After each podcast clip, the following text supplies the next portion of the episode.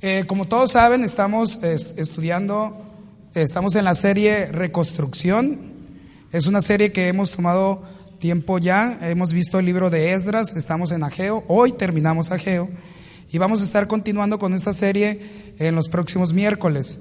Ha sido una gran bendición porque hemos conocido un poco más de la historia, un poco más de lo que sucedió con este pueblo que estaba cautivo en Babilonia, que regresa ahora a este lugar y ahora ah, estamos viendo cómo el profeta Geo, Dios está usando al profeta Geo para hablarle a su pueblo.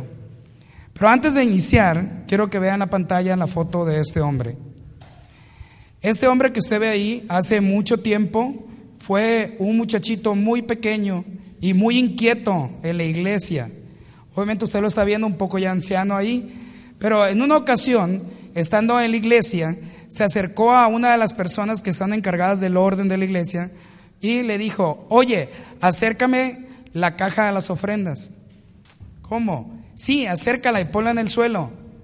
No. Y con tanta, tanta insistencia que repetidamente le dijo lo mismo al hombre, hasta que vio la seriedad con lo que decía, que decidió abrir la caja y ponerla en el suelo. El hombre obviamente pensó, esta es una locura, pero notando la intensidad y las ganas de hacerlo de ese muchachito, la abrió. Obviamente no tenía dinero ese muchachito, pero lo que hizo fue meterse dentro de la caja para ofrendarse a sí mismo al Señor. Parándose sobre esa bandeja, el muchachito dijo, Señor, te entrego toda mi vida. Bueno, gracias a eso, este hombre que usted ve fue uno de los misioneros de, en África, conocido como Robert Moffat. Este hombre ya falleció. Todo porque entregó su vida y su corazón al Señor. Él, él dijo, Señor, te entrego toda mi vida.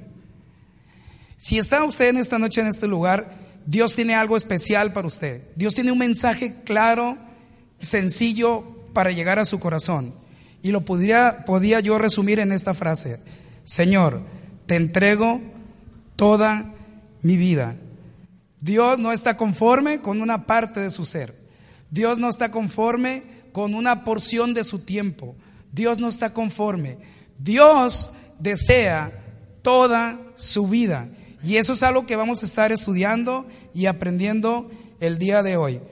Por eso, si tú estás tomando notas, el título del sermón es Entrega total. En tus apuntes pon así, entrega total. Antes de continuar, quiero preguntarte, ¿está tu vida entregada a Dios en este momento? No me respondas, te lo repito, ¿Está tu vida entregada a Dios en este mismo momento? La respuesta me lo dices al final, ¿está bien?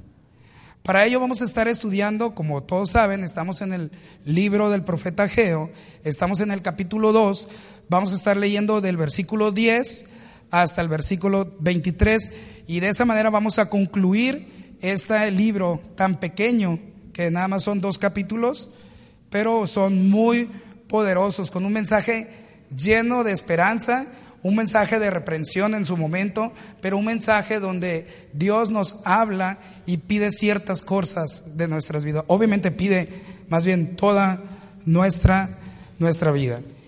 Al estar leyendo esta porción, vamos a encontrar tres elementos en una entrega total a Dios. Cuando hablamos de una entrega total, vamos a encontrar estos tres elementos y los vamos a descubrir conforme estemos leyendo el pasaje bíblico que nos corresponde. Pero antes de iniciar, quiero comentarte algo. Si hay una situación que frustra la vida de las personas, es tener un corazón dividido. ¿Sabes a lo que me refiero, verdad? Es cuando tu corazón no le pertenece completamente a alguien y lo tienes compartido. Es decir, quiero esto, pero también quiero aquello. Le voy al Cruz Azul, pero me encantan las chivas. Algo así parecido, ¿no? Cuando tienes un corazón, cuando dice que le vas a los patriotas, pero en realidad ganaron las águilas. El corazón está dividido, ¿verdad? Bueno, muchas veces eso nos lleva a que nuestra vida sea un completo caos. Nos volvemos temerosos y pensamos, ¿una entrega total? No, no es posible. No puedo entregarme. Y empiezas a meditar en todas las cosas en tu vida y dices, no puedo porque practico esto. No puedo porque aún no es mi tiempo. No puedo porque no creo que sea posible. No puedo porque soy muy, joven en el Evangelio. O no puedo porque ya son tantas las experiencias que he tenido. ¿Para qué? ¿Sabes una cosa? El Señor Jesús quiere una entrega completa, una rendición completa de tu vida hacia Él y no un corazón dividido, un corazón partido, por así decir. Por eso, en esta parte que vamos a estar leyendo, vamos a encontrar un grupo de judíos, un, grupo de judíos que tenían la misma situación esta que estamos hablando. No estaban comprometidos, entregados completamente. Hacían las cosas por obligación. ¿Te suena parecido? ¿Alguna vez tú has hecho cosas por obligación? ¿O porque alguien te dijo que tenías que hacer algo? Las cosas en Dios no funcionan así. La razón principal por la cual Dios nos pide una entrega total hacia Él es porque Él se entregó completamente como un sacrificio a Dios. Listo. ¿Por qué en esta noche estamos hablando de la entrega completa a Dios? Porque la sencilla razón de que el Señor Jesús se entregó completamente por ti. Esa es la razón. ¿Cómo no hacerlo? ¿Cómo no entregarnos? Si cuando Él mismo nos demostró cuánto nos ama, cuánto Él estuvo dispuesto a hacer por nuestras vidas. Ahora sí, la frase favorita de nosotros, ¿cuál es? Abre tu Biblia. Y ahí vamos a descubrir qué es lo que Dios quiere hablar a nuestra vida en este momento. Por favor, abre tu Biblia en Ageo, capítulo 2, del 10 al 17. Ageo del 2, del 10 al 17. ¿Estamos ahí? El versículo 10 dice, a los 24 días del noveno mes, en el segundo año de Darío, vino palabra de Jehová por medio del profeta Ageo, diciendo, así ha dicho Jehová de los ejércitos, pregunta ahora a los sacerdotes acerca de la ley, diciendo, esta pregunta va dirigida a los sacerdotes. Les di pregunta, si alguno llevare carne santificada en la falda de su ropa y con el vuelo de ella tocare pan o vianda o vino o aceite o cualquier otra comida, ¿será santificada? Y respondieron los sacerdotes y dijeron, no. Y dijo Ageo, si un inmundo a causa de su cuerpo muerto tocar alguna cosa de estas, ¿será inmunda? Y respondieron los sacerdotes y dijeron, inmunda será. Y respondiendo a y dijo, así es este pueblo y esta gente delante de mí, dice Jehová. Y asimismo toda obra de sus manos y todo lo que aquí ofrecen es inmundo. Ahora pues, meditad vuestro corazón desde ese día en adelante antes que pongan piedra sobre piedra en el templo de Jehová. Antes que sucediesen estas cosas, venían al montón de veinte efas y había diez. Venían al lagar para sacar cincuenta cántaros y había veinte. O serí con viento solano, con el tizoncillo y con granizo en toda obra de vuestras manos, mas no os convertisteis a mí, dice Jehová. Vamos a leer una vez más la última parte donde dice, mas no os convertisteis a mí, dice Jehová. Acabamos de leer esta porción bíblica y me encanta, porque en realidad lo que está pasando aquí es que el profeta Geo vuelve a hablarles a este pueblo por tercera ocasión. ¿Recuerdan? Dos veces ya había hablado con ellos. Esta es la tercera ocasión de las cuatro que tenemos en Ageo. Ya la tercera ocasión empieza y les habla directamente a los sacerdotes y les hace dos preguntas que son contestadas de manera correcta por este grupo de sacerdotes, pero la realidad es que Dios estaba buscando otra cosa. ¿Ha pasado así? Dios está tratando con tu vida y crees que es eso lo que va a suceder, pero la realidad es que Dios busca los motivos en tu vida. Dos preguntas que fueron contestadas. Claro, dicen los sacerdotes, si sucede algo con la carne santificada y toca algo, obviamente no se santifica, ¿verdad? Ah, ok. Pero si algo inmundo toca cosas, ¿se hacen inmundas? Claro que sí. Muy bien. Casi les da una palomita, ¿no? A todos.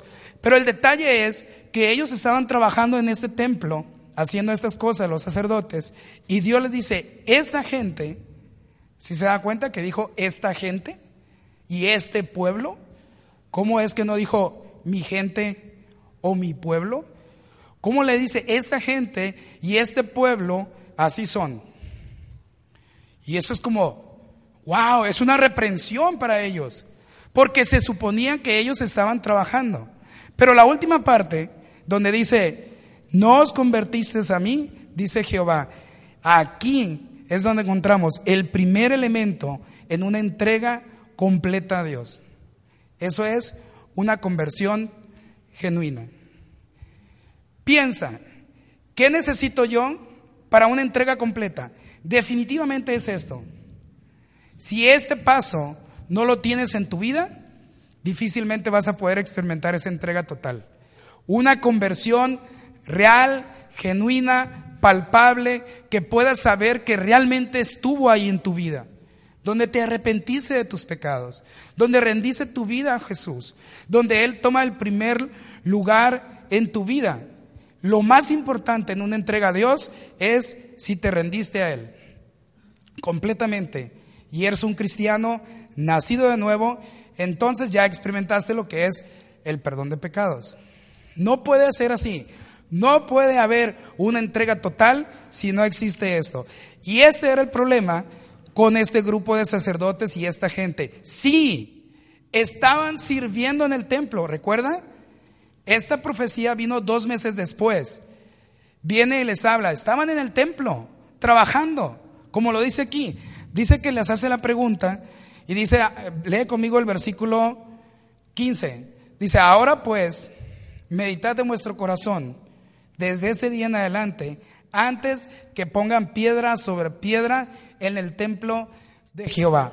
Estaban trabajando fuertemente, ahí estaban, pero no necesariamente quiere decir que lo estaban haciendo con mucho gusto, ¿verdad? Estaban ahí. ¿Quieres experimentar una entrega total, la conversión genuina debe ser parte importante. Ahora, quiero que veas conmigo la palabra en el versículo 13.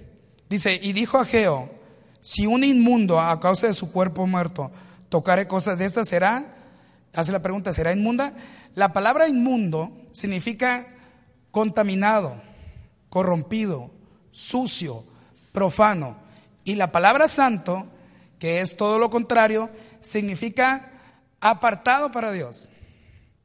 Ahora, hace la pregunta, ¿una cosa santa puede tocar algo y convertirlo en santidad? No, esa fue la respuesta. Y hace la pregunta al revés, ¿una cosa inmunda puede tocar cosas y convertirlas en inmundas? Y la respuesta es sí. Te lo explico de esta manera. Si tú tomaras a un niño enfermo y lo metes al salón donde hay muchos otros niños, ese niño enfermo va a ocasionar que los demás niños se enfermen también. Porque el principio es este, las cosas malas, las cosas sucias enferman a los demás y no al revés. ¿Estamos de acuerdo? Un niño sano no va a sanar a los niños enfermos. Y esto tiene que ver con tu condición espiritual, tiene que ver con lo interno, con las cosas que practicas, con las cosas que haces, con aquellas cosas que sabes tú que son incorrectas y tienes que abandonar, tienes que dejarlas para ir en pos de las cosas que agradan a Dios. Esta es la voluntad de Dios, que andemos limpiamente, apartados del pecado y que la conversión genuina en nuestra vida nos impulse a rechazar todo aquello que no es de Dios, todo aquello que es malo. La santidad no es contagiosa, pero la inmundicia sí. Simplemente usted lo puede ver. Hay un versículo bíblico que dice, no erréis, las malas conversaciones corrompen las buenas costumbres. Vamos más allá, como decía en el rancho, dime con quién andas y te diré quién eres. O el que con lobos anda a aullar se enseña. Oh, no, hasta ahí le paro ya con esos. ¿Sale? Una entrega completa tiene que ver con caminar rectamente delante de Dios. La santidad no es un esfuerzo humano, amados hermanos. Olvide eso. La santidad viene de dónde? Del cielo para su vida. No es un esfuerzo humano, porque entonces sucede que usted empieza a creérsela. No, yo ando bien, ese hermano, no hombre. Y empieza a creer que usted es santo por sus propios méritos. Está usted completamente equivocado, al igual que yo, cuando pensamos de esa manera. Te pregunto yo, en este momento, ¿cómo está tu caminar en el Señor ahorita? En esos aspectos básicos, en esa cuestión de santidad práctica. ¿Qué estás viendo? ¿Qué estás escuchando? ¿Qué estás haciendo? ¿Estamos de acuerdo? Y eso es bien importante para tu vida. Una entrega total tiene que ver con abandonar esas cosas e ir en pos de nuestro Dios, en pos de Él. ¿Puedes decir amén? Este grupo de personas que están aquí de judíos, quiero que lea conmigo el versículo 14. Dice, y respondiendo a Geo dijo, así es este pueblo y esta gente delante de mí, dice Jehová. ¿Cómo? ¿Cómo va a ser eso? ¿Qué no era su pueblo? Porque el corazón de ellos estaba, una vez más, partido. Trabajaban en el templo, pero su corazón estaba en otro lugar. ¿Conoce usted a alguien así? Donde hace las cosas por obligación y no las hace de gratitud. Amados hermanos, servir a Dios, anótelo con, con su sangre, con tinta de oro ahí. Servir a Dios no es una obligación. Servir a Dios es un privilegio. Porque realmente estás dando lo poco que Él te dio a ti, que Él te dio tanto. Servir a Dios es la mayor bendición que puedes experimentar. Así de sencillo. Porque demuestra tu corazón hacia Él. Mira, este grupo de judíos tenía el corazón partido. Y te lo puedo resumir en una imagen como esta. Ahí está. Como aquel que le encanta Neymar, pero su corazón se inclina por Messi. Así estaban ellos, con un corazón dividido. Por eso el Señor les da una, una reprensión a sus acciones, diciéndoles, hey, no te convertiste a mí, no te volviste a mí. De hecho, la palabra convertir es, ahorita te la voy a decir, perdón. El punto es que necesitas, ríndete, entrégate a tu Señor. No como a este grupo de judíos que no lo lograba comprender. Por eso Ageo viene y les habla y les dice, hey, no se han convertido al Señor. No te convertiste a mí, dice Jehová. Y esto puede causar mucho, mucho caos a su vida. Convertirse al Señor significa quebrantarte, volverte a Él. No estuviste dispuesto a servir, no permaneciste. De hecho, la palabra, ahora sí te la voy a decir, palabra, te estás anotando, convertir significa volverte, disponer tu vida, permanecer, servir. Eso significa convertir. Cuando la palabra de Dios habla exactamente ahí, dice, no te convertiste, está diciendo, hey, no te quebrantaste delante de mí, no te volviste a mí, no me serviste, no te dispusiste, no permaneciste. Y esto es el problema con muchos de nosotros. No estamos dispuestos a hacer eso. Pero escucha, esta palabra que anime tu corazón. Zacarías 1.3, diles pues, así ha dicho Jehová a los ejércitos, volveos a mí, dice Jehová a los ejércitos, ¿y qué va a pasar? Yo me volveré a vosotros, así ha dicho el Jehová a los ejércitos. Volveos a mí, conviértete a mí, entrégate a mí. Ven a mí. Esa es una palabra tan hermosa El Señor te está invitando a que rindas tu vida. Yo sé que la mayoría de los que están aquí puede decir, amado hermano, yo ya me rendí. Yo entregué mi corazón a Jesús hace tiempo, pero sabes a lo que me refiero, ¿verdad?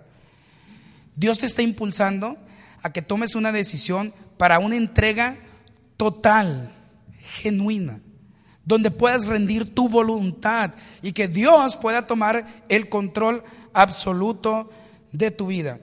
Lee conmigo el versículo 15 otra vez, dice, ahora pues meditad en vuestro corazón. Esa frase de meditad en vuestro corazón significa expon tu corazón a Dios mismo. Expon tu corazón a Dios. ¿No sabes que es una entrega? Bueno, expon tu corazón a Dios. Preséntate a Dios. Hazle ver tu necesidad y pregúntale, Dios, si realmente tengo una entrega completa y sincera a ti, y Él te va a responder. Por eso es bien importante que para lograr una entrega total, la conversión genuina tiene que ver con tu vida, con eso que estoy hablando. Mira, te lo explico de la siguiente manera. Hace algunos años, un alpinista quedó, fue a, una, a un monte nevado y llevaba todos sus aparatos para treparse. En una de esas se hizo oscuro y ya no pudo regresar al pueblo.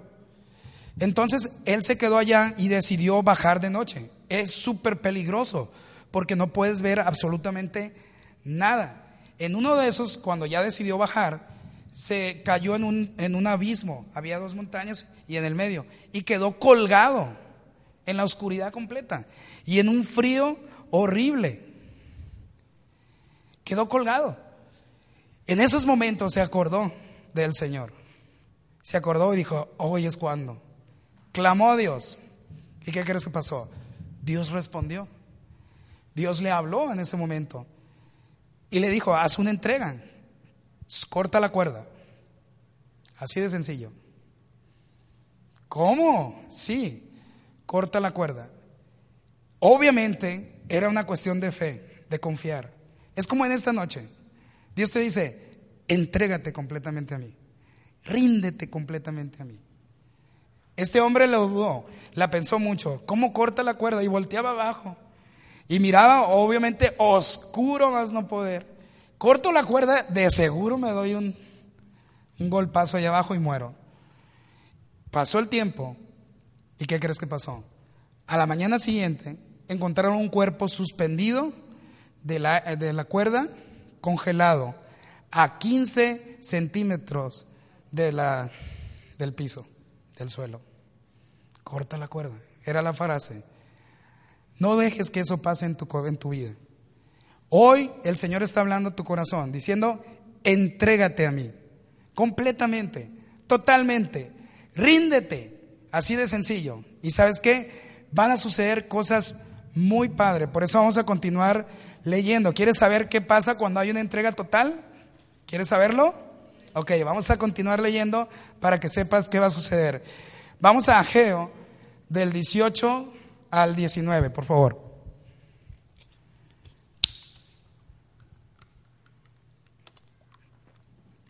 Dice el 18, meditad pues en vuestro corazón desde este día en adelante, desde el día 24 del noveno mes, desde el día que se echó el cimiento del templo de Jehová. Meditad pues en vuestro corazón. No se te olvide esa parte, el corazón, ¿no? Y el 19 dice, no está aún la simiente en el granero, ni la vid, ni la higuera, ni el granado, ni el árbol de olivo ha florecido todavía, mas desde este día os bendeciré. Repite la última frase conmigo, por favor. Dice, mas desde este día os bendeciré. Me encanta. Una entrega total, de verdad, rendirte a Jesús, entregarle el control de tu vida, de decir, ¿sabes qué Dios? Ya no puedo, es suficiente. He tenido tantas experiencias amargas que lo único que me queda eres tú, oh Dios. Cuando llegue ese momento, créeme, estás a punto de experimentar lo que dice esta palabra. Dice ahí, más desde ese día os bendeciré. ¿Qué sucede cuando realmente hay una entrega completa al Señor? Hay algunas personas que tienen una idea incorrecta en cuanto a Dios. Piensan que Dios es un Dios lejano, frío o un, como un tirano que está ahí para hacer tu vida miserable, apáticos y todo. ¿Sabes una cosa? No hay mayor equivocación que eso. El Señor dice que Él te va a bendecir. Y eso es exactamente el segundo elemento que encontramos en una vida entregada a Dios. Y eso es bendición del cielo. Bendición. Es en serio. Los cielos se abren para tu vida. Cuando experimentes la conversión real, genuina, donde te entregaste tu vida a Jesús, los cielos están abiertos para ti. La bendición de Dios está ya para ti. No tienes que clamar por ella, no tienes que gritar por ella, simplemente está ahí para ti. Porque Dios así lo quiere. Desde ese día que dice, os bendeciré. Y eso me encanta, porque Dios es así. Dios es alguien que se encanta en estar bendiciendo nuestras vidas. ¿Estamos de acuerdo? Ve lo que dice la frase esa, más de ese día os bendeciré. ¿En qué área de mi vida me va a bendecir Dios? Piensa. ¿En mi vida emocional? Sí. ¿En mi trabajo? También. ¿Con mis amigos? También. En todo lo que haga, también, obviamente, si es dentro de las cosas de Dios, ¿verdad? Porque eso es exactamente algo que Dios quiere hacer. Mira, te lo explico de la siguiente manera. Juan 10:10 10 es un versículo muy conocido. Porque dice que el ladrón no ha venido sino para matar, hurtar y destruir. Pero Jesús ha venido a qué? A traernos vida y una vida en abundancia, una vida de bendición. Sí. ¿Quiere decir que voy a ser próspero, voy a traer carro del año, una casa? No. Quiere decir que tus relaciones van a ser mejor. Vas a poder experimentar la presencia de Dios como nunca antes. Vas a poder vivir dentro de su voluntad, cualquiera que ésta sea para tu vida. ¿Estamos de acuerdo? Porque muchas veces confundimos ese asunto. Amén, la bendición de Dios. La bendición de Dios muchas veces no tiene que ver nada que ver con lo material en ocasiones. ¿Estamos de acuerdo? Tiene que ver con lo espiritual. Ve el versículo 18, la última parte dice, meditad pues en vuestro corazón. Dios, amados hermanos, se interesa en nosotros en el corazón. Así funciona. En una ocasión, no sé si recuerdes, iban a escoger rey para, para el pueblo. Y, el profeta, ayúdeme, Samuel, es, es, que era parte que se involucren conmigo. El profeta Samuel iba a escoger al próximo rey. Y llegaron y les trajeron unos bien altos, ¿recuerda esa parte? Y todos lo miraban que estaban así fortachones, fuertes, altos, ojos verdes, igual que yo. Entonces, la verdad que Dios dijo, hey, Dios no ve la apariencia física, porque Dios ve qué? El corazón. Dios ve las intenciones. Dios ve lo que, lo que piensas, lo que crees. En ese es lo que Dios se interesa. Por eso, para experimentar la, la bendición de Dios, debes de confiar, debes de confiar en que Dios te va a bendecir. Una entrega total eh, a Dios es dejar que Él tome el control de tu vida y ser bendición para otros. Una vez más, el versículo 18 dice, meditad pues en vuestro corazón. Esto es, expon tu corazón a Dios. ¿Desde qué momento? Desde el momento que se echaron los cimientos. Dios había hablado a este pueblo que regresara para construir el templo, porque eso representaba su relación con Dios. Mas, sin embargo, por muchos años lo abandonaron, lo dejaron, cerca de 15, 16 años, lo dejaron ahí. Se olvidaron de esto. Pero el día que tú tomes una decisión de volverte a Jesús, de volverte a Él, entonces Él va a bendecir tu vida, como lo estamos viendo aquí en el versículo 18. Por eso dice Dios en el versículo 19, desde ese día os bendeciré. Te lo explico así, mira. ¿Cuántos de los que están aquí les encanta el café? Fuera, ¿no es cierto? El café, para, obviamente los expertos me van a corregir, ¿no? Pero para que esté en su punto, tiene que hervir y apagarlo, ¿verdad? Porque no te lo tomas hirviendo, ¿verdad? en cuanto empieza a hacer burbujitas, lo apagas, lo dejas un ratito y después le echas el azúcar y el café y te tomas un rico café. ¿Estamos de acuerdo? Bien. ¿Sabías tú que si dejaras ese mismo agua para café un poco más, se va a convertir en vapor? Sí sabías eso, ¿verdad? Lo has visto. Que se te ha olvidado apagar la, la estufa, bajar el fuego y se acabó el agua. ¿Sabías que ese café, esa agua para café se convirtió en vapor? Ese vapor servía en algunos tiempos atrás para echar a andar las locomotoras. Sí sabías eso, ¿verdad? El vapor que se genera de eso servía para echarlas a andar las locomotoras. Ok, lo mismo, tu café sabe rico, pero si le metes un poco más de lumbre y de presión y lo empujas un poco más, va a producir vapor. Dios está queriendo hacer eso con tu vida y con mi vida. Quiere aumentar un poco más nuestra relación con Él. Un poco más, que podamos no solamente disfrutar de un buen café, sino que seamos vapor para trabajar más fuertemente para quién? para Él, para su obra, con una actitud correcta. El problema de este grupo de judíos es que tenía el corazón partido, como ya lo he dicho, y no estaban trabajando correctamente. Un poco más es lo que quiere hoy Dios de ti, un poquito más. De hecho, abre tu Biblia, versículo Génesis 12, vamos a Génesis 12 por favor, del el versículo 12 del 1 al 2.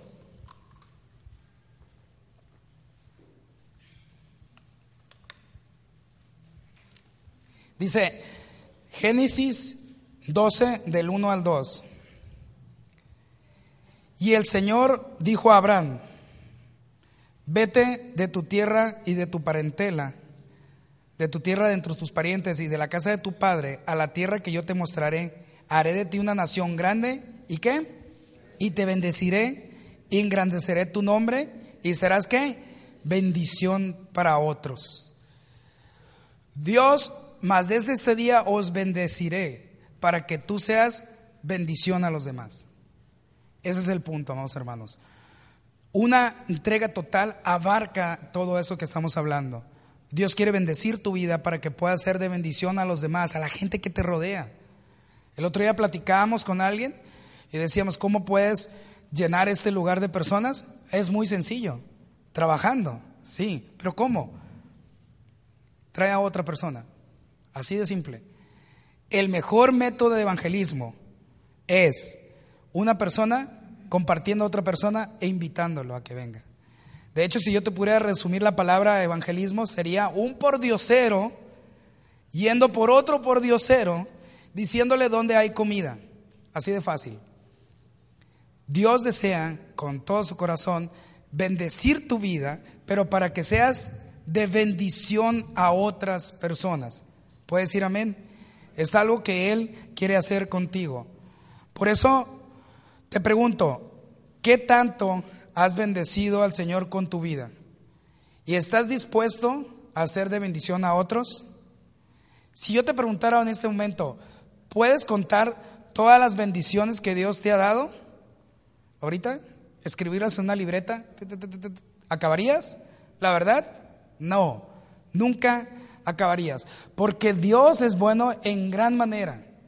Jesús es tierno, compasivo, y Él cuida de nosotros todos los días, en cada momento que estamos en su presencia. ¿Puedes decir amén? Ok, vamos a continuar leyendo, por favor, en el versículo 20 al 23. Dice el 20, vino por segunda vez palabra de Jehová a Geo a los 24 días del mismo mes diciendo, habla a Zorobabel, gobernador de Judá, diciendo, yo haré temblar los cielos y la tierra, y trastornaré el trono de los reinos, destruiré la fuerza de los reinos de las naciones, trastornaré los carros y los que en ellos suben, y vendrán abajo los caballos y sus jinetes cada cual por la espada de su hermano. En aquel día, dice Jehová, de los ejércitos, te tomaré, oh Zorobabel, hijo de Salatiel, siervo mío, dice Jehová, y te pondré como un como anillo de sellar, porque yo te escogí, dice Jehová de los ejércitos. Esta es la cuarta y última palabra que Dios le da a Jehová para su pueblo, pero esta cuarta se la da exclusivamente a quién? A Zorobabel. Si usted no sabía, Zorobabel era uno de los gobernantes que venía a cargo de todo este pueblo, de las aproximadamente 50 mil personas que habían retornado de, de, los cautivos, habían regresado y ahora él era el gobernador. Dios, a través del profeta Geo, le da una, una palabra específicamente a Zorobabel. Y la pregunta es, ¿por qué nada más a él? Obviamente porque él estaba en un puesto de autoridad. Él era el que estaba bajo el, liderazgo de Dios y demás personas bajo su liderazgo. Como todos saben, las personas que están a cargo de, personas experimentan un poco más de estrés, de situaciones adversas, y Zorobabel no era la excepción. Entonces Dios, a través del profeta, le anima diciendo lo que acabamos de leer, diciéndolo lo que Él va a hacer. De hecho, esta parte bíblica se tiene un cumplimiento específico en la vida de nuestro Señor Jesús. Esta parte que acabamos de leer tiene el cumplimiento en la vida del Señor Jesús, porque Él es el que vino, tuvo autoridad y conmovió los cielos con su venida. Y esto es muy importante para mí, para ustedes, perdón, y para mí también.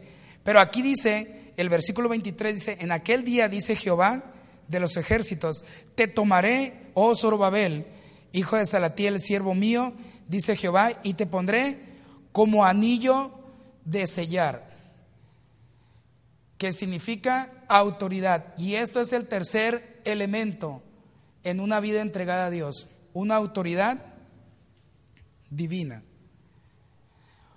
Una entrega total a Dios, debes de encontrar esto en tu vida. Porque antes de antes cuando no conocías a Jesús, estabas muertos en tus pecados y tus delitos. Y realmente la autoridad que estaba sobre tu vida era la autoridad del diablo mismo, ¿estamos de acuerdo? Pero cuando rendiste tu vida a Jesús, ahora estás bajo una autoridad celestial, estás bajo la autoridad de nuestro Señor. De hecho, la Biblia nos dice en Mateo 28, 18, lo voy a poner ahí, dice, Jesús se acercó y, diciendo, y les habló diciendo, toda potestad me es dada, ¿en dónde? En los cielos y en la tierra. Ahora, bajo estar el, cuando estás bajo el gobierno sometido al Señor, ahora puedes experimentar esa autoridad que Dios tiene para tu vida. Y eso es muy importante en una entrega total, saber en quién estás parado. De hecho, la Biblia dice en Juan 1.12, más a todos los que le recibieron, a los que creen en su nombre, les dio qué? Potestad de ser hechos hijos de Dios. Esa es la manera, una entrega total, estar comprender claramente de quién es la autoridad y a quién se le confiere esta autoridad. El Señor Jesús es el que conmueve los cielos, la tierra, el mundo pero y nos, nos ha dado esa autoridad. Por eso, cuando hablamos, el versículo dice ahí, anillo de sellar es algo parecido a lo que estás viendo. Era algo que los reyes o los gobernadores de aquellos tiempos traían en su mano y en lugar de firmar con ese anillo, estampaban su firma. Y eso hablaba de autoridad, amados hermanos. Eso hablaba de saber en quién has creído, creído y en qué lugar estás parado. Y esto es básico e importante en tu vida. Antes estabas vacío. Hoy estás lleno de Dios porque Jesús es quien gobierna y tiene toda esta autoridad. Eso nos hace pensar en que en realidad Jesús tiene el control absoluto de nuestras vidas y de nuestro corazón. ¿Puede decir amén? Lea conmigo el versículo 22, por favor. Y dice, y trastornaré el trono de los reinos Destruiré las fuerzas de los reinos de las naciones, trastornaré los carros y los que en ellos suben, y vendrán abajo los caballos y sus jinetes, cada cual por la espada de su hermano. Cuando el Señor a través del profeta Geo le da esta palabra, se la dice a Zorobabel, porque Zorobabel estaba construyendo también este templo, y a mirar a los enemigos alrededor, su corazón desfallecía. Probablemente, al igual que tú, muchas veces piensas lo mismo, ¿no? Sientes desfallecer por las circunstancias que te rodean. Y dices, ¿sabes qué? No la voy a lograr. No voy a salir. No. Esto mismo pensaba Zorobabel. Pero Dios le está diciendo, hey, yo soy el que tengo el control de tus circunstancias. Yo soy el que tengo el control de tu vida. Yo soy el que tengo el control de todo lo que pasa. Y muchas veces eso nos cuesta trabajo creerlo. Porque vemos alrededor y creemos, no, no va a suceder. Bueno, hoy Dios te dice que Él tiene la autoridad. Él tiene el poder para hacer suceder. Por eso necesitas reconocer y valorar la soberanía y la autoridad del Señor Jesús en tu vida. Piensa en ello. Reconoce que Él es fiel a su palabra. Un entrega total abarca todo eso que estamos hablando. Una capacidad de reconocer que Él está sobre todas las cosas, sobre nuestras vidas y sobre lo que hacemos. No puede ser de otra manera. Ese hombre que ves ahí se llama Bill Bright, así se llama. Él, si no lo conoces, fue el fundador de la Cruzada Estudiantil y Profesional para Cristo. ¿Has escuchado de ello? Probablemente has leído alguna vez de ello.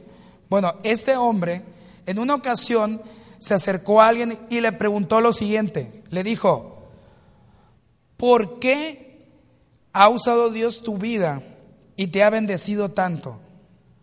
Él contestó, cuando yo era joven, hice un contrato con Dios, lo escribí y lo firmé. Y a partir de ese momento, yo soy esclavo de Jesucristo. Eso es algo que Dios quiere hacer en tu vida. Una entrega total abarca rendirte completamente a Jesús. Deja de luchar. Es tiempo de rendirnos. Es tiempo de entregarnos. Es simplemente tiempo de decirle, Dios, toma el control de mi vida. Y sabes una cosa, Él lo va a hacer. Simplemente hazte un lado y entrégale todo tu vida y tu corazón a Jesús. Así como este hombre dijo, soy un, un esclavo de Jesucristo. Esa fue la pregunta que le hicieron. Hoy hemos visto tres elementos para una entrega total a Dios. Una conversión genuina, bendición del cielo y autoridad divina. Quiero cerrar ese tiempo preguntándote, haciéndote la siguiente pregunta. ¿Estás dispuesto a entregar tu corazón, tu voluntad totalmente a Dios? Tiene que ver con una decisión. Tiene que ver con el corazón. No es nada de las emociones. No es que si siento. Es que necesitas tomar una decisión. De decir, Dios, hoy me rindo completamente a ti. Estoy cansado de luchar. Simplemente es una actitud de ahí. Probablemente has trabajado mucho tiempo, te has esforzado y no has logrado lo que has querido. Bueno, hoy Dios te dice, entrégate completamente a mí. ¿Dejarás que el Señor tome el control de tu vida? Hoy puedes hacerlo.